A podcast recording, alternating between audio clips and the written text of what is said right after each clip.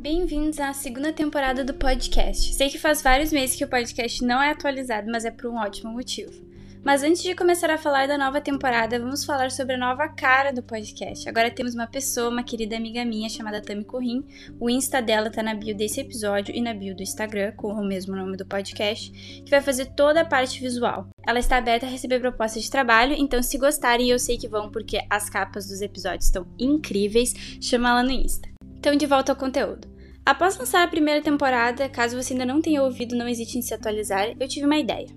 Por que não focar nas obras lançadas durante o ano? Ainda em pandemia, eu tive bastante tempo e claro motivo para acompanhar de perto os novos lançamentos, tanto audiovisuais quanto literários de terror.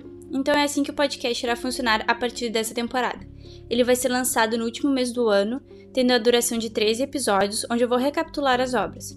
Vão ter algumas que foram lançadas em 2020, mas que foram escolhidas a dedo para a temporada. Mas tem ainda mais uma surpresa. Diferente da temporada passada, agora eu vou apontar os filmes, séries, livros de terror que não deram certo e explicar o motivo da sua falha narrativa ou simplesmente de não conseguir o objetivo que todas as obras querem: assustar.